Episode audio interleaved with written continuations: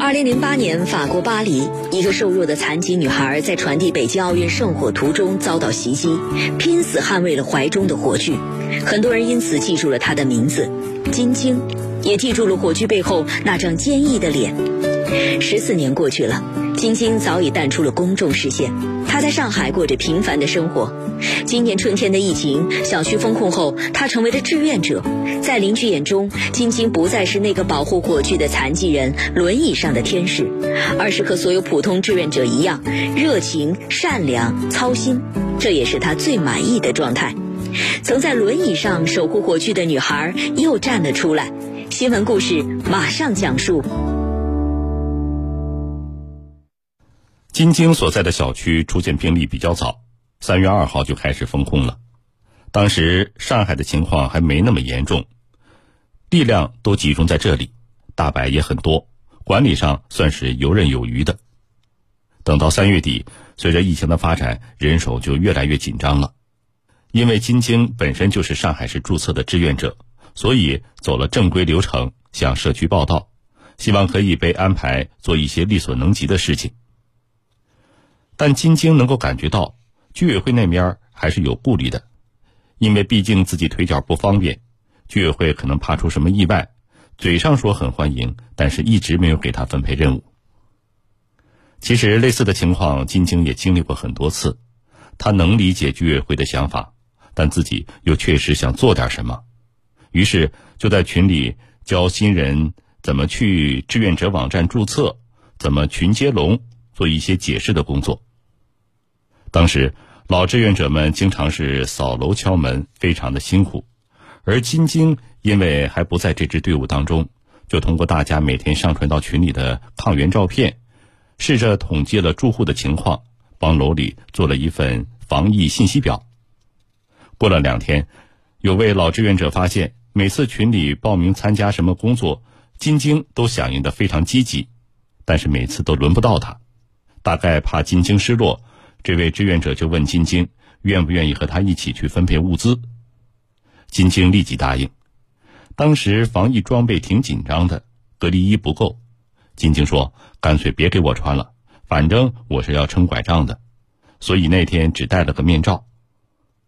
疫情之前，金晶因为一直撑双拐，胳膊有点水肿，胳膊有点积水，查出了肩周炎，医生建议他换成肘拐。但做了志愿者之后，拄拐就显得不够那么方便了，不能一手拿着本子，一手做笔记。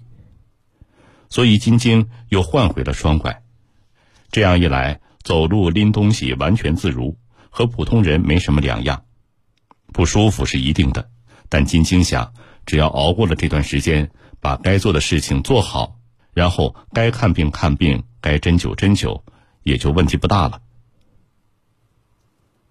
有了第一次的经历，后来楼里再有什么工作，其他志愿者自然而然的就会叫上金晶。金晶和两名志愿者主要负责监督大家做核酸、发放抗原、分配和统计物资。看上去都是很琐碎的小事，但是做起来真的是没有想象中那么容易。楼里一共二百多个住户，有些人不看手机消息，有些人因为在开会，或者是孩子在上网课下不来。本来一两个小时的事儿，可以被拉长到大半天。光是做核酸，就要和一些居民进行所谓的斗智斗勇。按照金星的说法，一开始有些住户会假装家里没人来逃避核酸，这时候啊，你就要像侦探一样，问上下左右的邻居有没有听到过这家人发出动静，或者看到过他们出来扔垃圾，甚至还要去查他家的水表走不走字儿。来判断屋里到底是不是住人了。摸清了这些信息之后，金晶和志愿者就只能锲而不舍的敲门。好在大部分邻居还是非常配合志愿者工作的。金晶记得，楼里有一对七十多岁的老夫妻，丈夫癌症晚期，一直卧病在床，每次做核酸，妻子都要把他挪到轮椅上，特别的吃力。到了一楼，还有几级台阶要翻过去。这时，周围的人会帮他一起搬轮椅。妻子每次自己是累得满头大汗，还一脸歉疚的不停的要感谢大家，总是一副给别人添麻烦的样子，看得金青心里很难受。这种时候，他就觉得自己做的还远远不够，又不知道自己还能做些什么。志愿者做久了，越来越多的邻居说金晶像个大妈一样，总是唠唠叨叨的催大家做核酸和抗原。这也难怪，有时候别的志愿者都放弃了，金晶还是不死心，非要把人凑满。渐渐的，金晶居然成了二百多人的楼里的群主。大家有什么问题都会来找他，缺什么东西，如果自己家里有，金晶也会分给他们。很多邻居觉得金晶拄着拐杖做志愿者很辛苦，变着花样的送来各种美食，蔬菜、肉骨头、小黄鱼儿、面包、瓜子儿，甚至烧好的炒饭、罗宋汤等等，冰箱都快放不下了。前两天楼里有个大叔给金晶拎来了一袋苹果和猕猴桃，金晶推脱半天不肯收。大叔干脆放下东西就跑。由于实在是吃不下了，金晶拿给了另一个志愿者。他家里有个五岁的女儿，肯定喜欢这些。对方收下之后，非要回赠金晶点什么，一直问他缺什么东西。金晶给他录了段自己冰箱里食物都要溢出来的视频，告诉他什么都不需要。最后，对方还是送了金晶一大袋零食和荔枝。二零零八年，法国巴黎，一个瘦弱的残疾女孩在传递北京奥运圣火途中遭到袭击，拼死捍卫了怀中的火炬。很多人因此记住了她的名字金晶，也记住了火炬背后那张坚毅的脸。十四年过去了，晶晶早已淡出了公众视线，她在上海过着平凡的生活。今年春天的疫情，小区封控后，她成为了志愿者。在邻居眼中，晶晶不再是那个保护火炬的残疾人、轮椅上的天使，而是和所有普通志愿者一样，热情、善良、操心。这也是她最满意的状态。曾在轮椅上守护火炬的女孩又站了出来。新闻故事继续讲述。投桃报李，有来有往，晶晶感觉这好像已经是楼里的传统了，特别的温暖。金晶是二零一五年搬到这个小区的，这次疫情之前和邻居们并不熟悉，也没有怎么说过话。以前一直觉得楼里的隔音效果很好，所以金晶在家里习惯用一只脚跳来跳去的，以为楼下不会听到这些声音。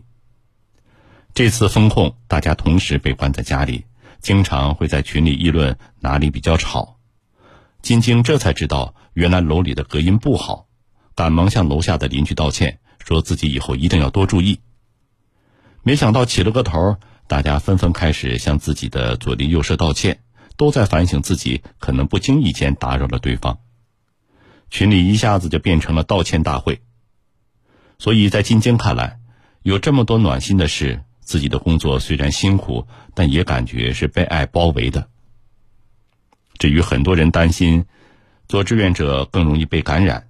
自己好像也从来没有怕过，直到有一天夜里十二点多钟，金晶突然看到自己的核酸检测显示带复核。这么多天来，才第一次感受到了恐惧。当时唯一的想法是，要命了！今天还给十九楼的阿姨送过饭，这不是连累了人家吗？然后一个个回想自己还接触过哪些人，特别的焦虑。好在十五分钟后，系统又恢复了待上传。朋友告诉他，别的小区也出现过这种情况，应该是系统错误。金晶又测了抗原，显示是阴性，这才放心下来。总算没给别人添麻烦。作为志愿者，比起自己感染，金晶更担心的是把病毒带给楼里的其他人。二零零八年担任火炬手，的确成为了金晶人生中很重要的转折点，也就是从那一刻起。有更多人认识了他，直到现在，小区群里偶尔还会有邻居提起那段历史，但是金晶却有点不好意思了，因为一件十四年前的事儿，至今还在受到大家的另眼相看。明明是一个再普通不过的人，却被大家当成一个光辉的形象。其实，二零零八年之后，金晶一直在做志愿者，但对于这个身份，这些年。他的想法有了很大的转变。用他的话说：“年轻的时候，我觉得自己是无所不能的。别看我撑着拐杖，但我能做的不比一般人少，甚至因为特别能吃苦，说不定能力还更胜一筹。所以，二零零八年的时候，我本来想第一时间赶去汶川，最后放弃了。很大一部分的原因是，当时知道我的人挺多的，如果我去了，势必会分散他们的注意力，他们说不定还要专门找人来照顾我，那就和我的初衷背道而驰了。后来很长的一段时间里，做志愿者，金晶首先考虑的就是对方是否真的需要，以及自己会不会给别人带来麻烦。否则，宁可不做。这次疫情在楼里做志愿者，其实，在金晶看来，就是一个非常自然的状态。他说：“我也会累，也会发火，也会被感动。没有人觉得我有多特别，大家不会因为我曾经的光环而高看我，也不会因为我的残疾身份而特别的照顾我。我和其他志愿者和这座城市的所有人一样。”就是希望疫情早日结束，大家生活的更好一点而已。